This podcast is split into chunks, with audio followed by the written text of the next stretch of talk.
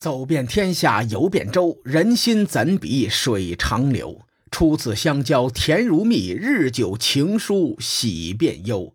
庭前背后言长短，恩来无意反为仇。只见桃园三结义，哪个相交到白头？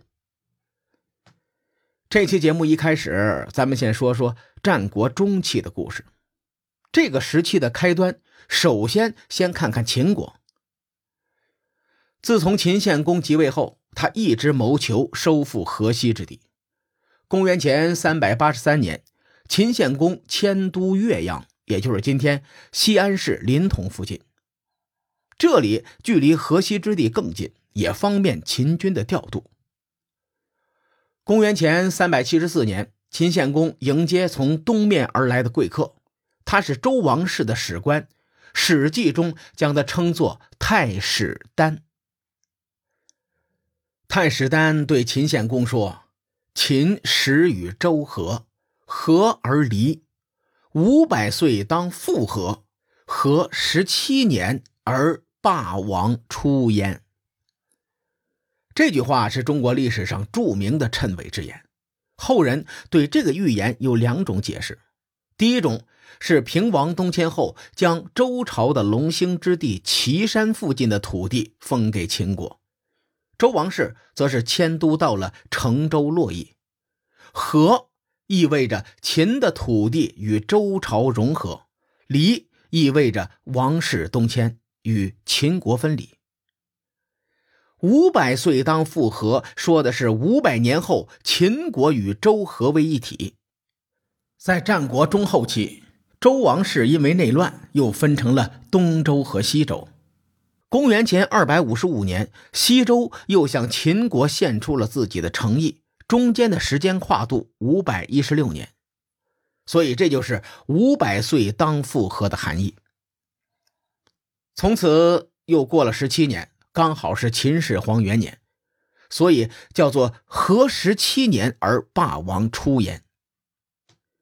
第二种说法是，秦国和周王室都是皇帝的后裔。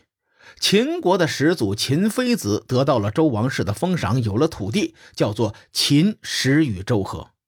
过了整整五百年，秦孝公时代，秦国与周王室关系非常亲近，叫做复合。又过了十七年，秦孝公被周王室封为霸主，接着秦惠王建越称王，这便是霸王出燕。这句谶言出自太史丹之口。太史丹非常神秘，有人说他是老子。太史丹见秦献公时，必须要西出函谷关，这就又符合老子西出函谷的传说。很多人认为他是老子，更重要的是，没有史料可以证明这个说法是错误的。那这下吃瓜群众可是开心了。这则谶纬之言又是出自《史记》的记载，又是老子说的，所以很多人认为秦统一六国是天命所归。这个记载出去喝酒吹牛的时候是非常合适的，但是有两点需要提醒各位：第一，这个谶言出自《史记》，而且在《史记》的不同篇章内记录的细节不一样；第二呢，《史记》是西汉时期的著作。这就洗脱不了杜撰的嫌疑。咱们接着往下说。首先，战国中期几乎每年都有战争，史书对很多战争都没有记载过起因经过，只是记录了一个结果，这让后人难以揣测当事人的动机。我们只能呈现出一种视角和思维方式供大家参考。话说，在公元前三百七十年。国力盛极而衰的魏国又添了一桩祸事，他们的国君魏武侯去世。魏武侯生前犯下一个错误，就是没有立太子。魏武侯的两个儿子魏婴和公子缓为了争夺国君之位，大打出手。据说这俩人都不是魏武侯的嫡长子，所以没有谁对谁错一说。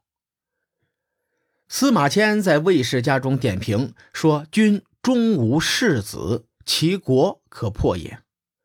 世子同嫡长子之意，根据史料的逻辑推断，魏婴占据了太行山以西的地盘，公子缓示弱，便逃亡赵国邯郸，向赵成侯求援。《史记》在这记录了一个关键人物，叫做公子奇。公子奇是魏国人，但此时他从宋国前往赵国，又从赵国前往韩国，很像是在游说。而且，公子奇与韩夷侯对话中，很明显能够看出来，他是魏婴敌对派系的人。我倾向于他是公子缓的支持者。公元前三百六十九年，魏婴和公子缓都想争取韩国的支持。《资治通鉴》记载，魏婴的支持者王错前往韩国后，公子奇对韩夷侯说：“哎。”您听说魏婴与公子缓争夺国君之位的事情了吧？如今魏婴得到王错的辅佐，拥有上党，顶多是半个魏国的实力。您若出兵，肯定能打败魏国，除掉魏婴。请您把握这次机会。韩义侯听闻，很是高兴，之后便与赵成侯合兵，一同攻打魏国。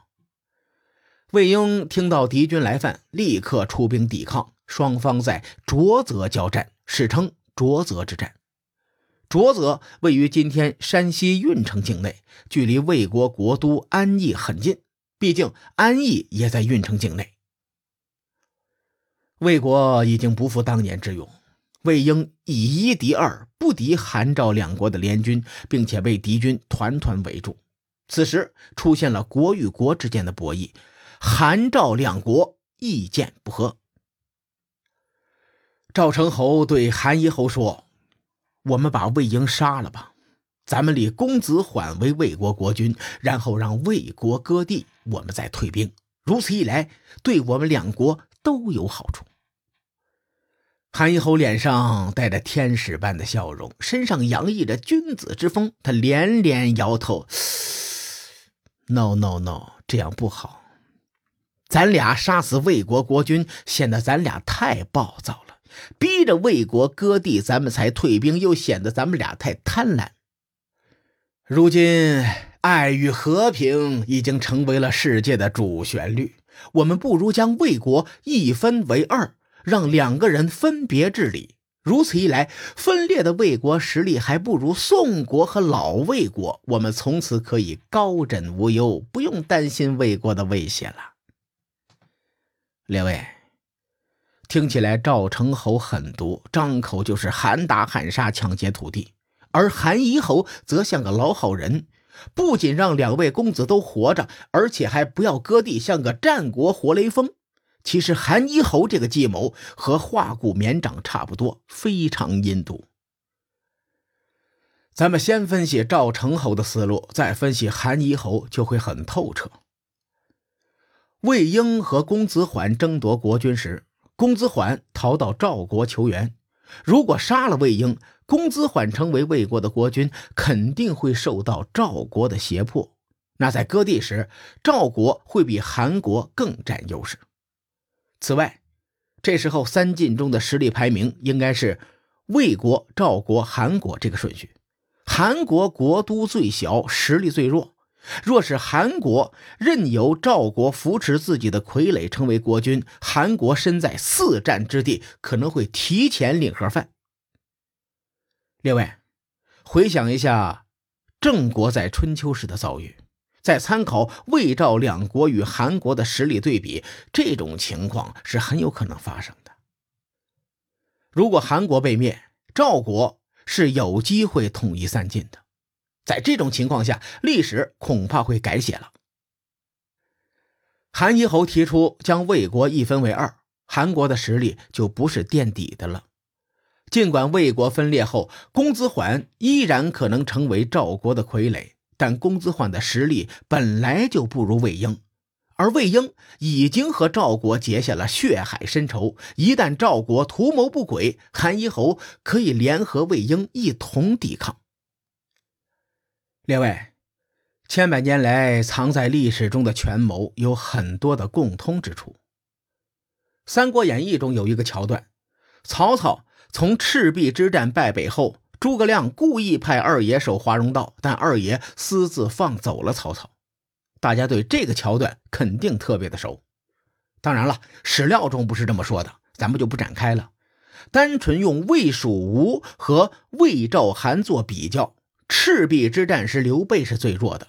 一旦曹操死了，下一个死的可能就是刘备，所以诸葛亮才会借二爷之手，故意放走曹操。彼时彼刻，恰如此时此刻。最终，因为赵韩不和，赵成侯不听韩夷侯的建议，韩夷侯心生不悦，率领少量军队连夜离去。说到撤兵这件事儿，又是一个值得深思的点。《史记·魏史家》原文是。以其少卒夜去，少就是多少的少，卒就是士兵那个卒，夜是连夜的夜，去是离去的去。换句话说，韩军主力依然在魏国境内。从这个细节也能看出，韩一侯想让魏婴活着。列位，晋阳保卫战时，魏韩两军临阵倒戈。才取得了三家灭志的结果。此时魏军战败，一旦韩国主力撤离，赵成侯拼死杀了魏婴，那韩夷侯真是竹篮打水一场空，为他人做了嫁衣了。所以他才留下韩军主力。一旦赵成侯动手，韩军便会临阵倒戈。在盘根错杂的重重博弈中，最终赵军、韩军撤兵，魏婴捡回了一条小命。同年，魏婴即位成了国君，史称魏惠王。由于公子缓里通外国，引赵韩两军攻伐魏国，魏国群臣很快就倒向魏惠王。于是，魏惠王杀死了公子缓，结束了这场夺魏内乱。这个史料出自《资治通鉴》，杨宽先生考证魏建现存的先秦史料有记述。大概是《资治通鉴》有其他的依据。司马迁评价说，魏惠王之所以能存活，而且魏国没有分裂，是因为赵韩两家不和。如果听任何一家的谋略，魏国必会分裂。赵韩两家不和的根本原因就在于利益冲突。在这个问题上，赵成侯和韩一侯是囚徒博弈中的两个囚徒。只要他们以各自利益为考虑，就不可能达成一致。这期节目我简单介绍了魏惠王即位时的三国博弈，为大伙提供了一种视角。时间不早了，各位看官，欲知后事如何，且听下回分解。书海沉沉浮浮，千秋功过留于后人说。我是西域说书人介子先生，下期节目咱们继续聊。战国博弈。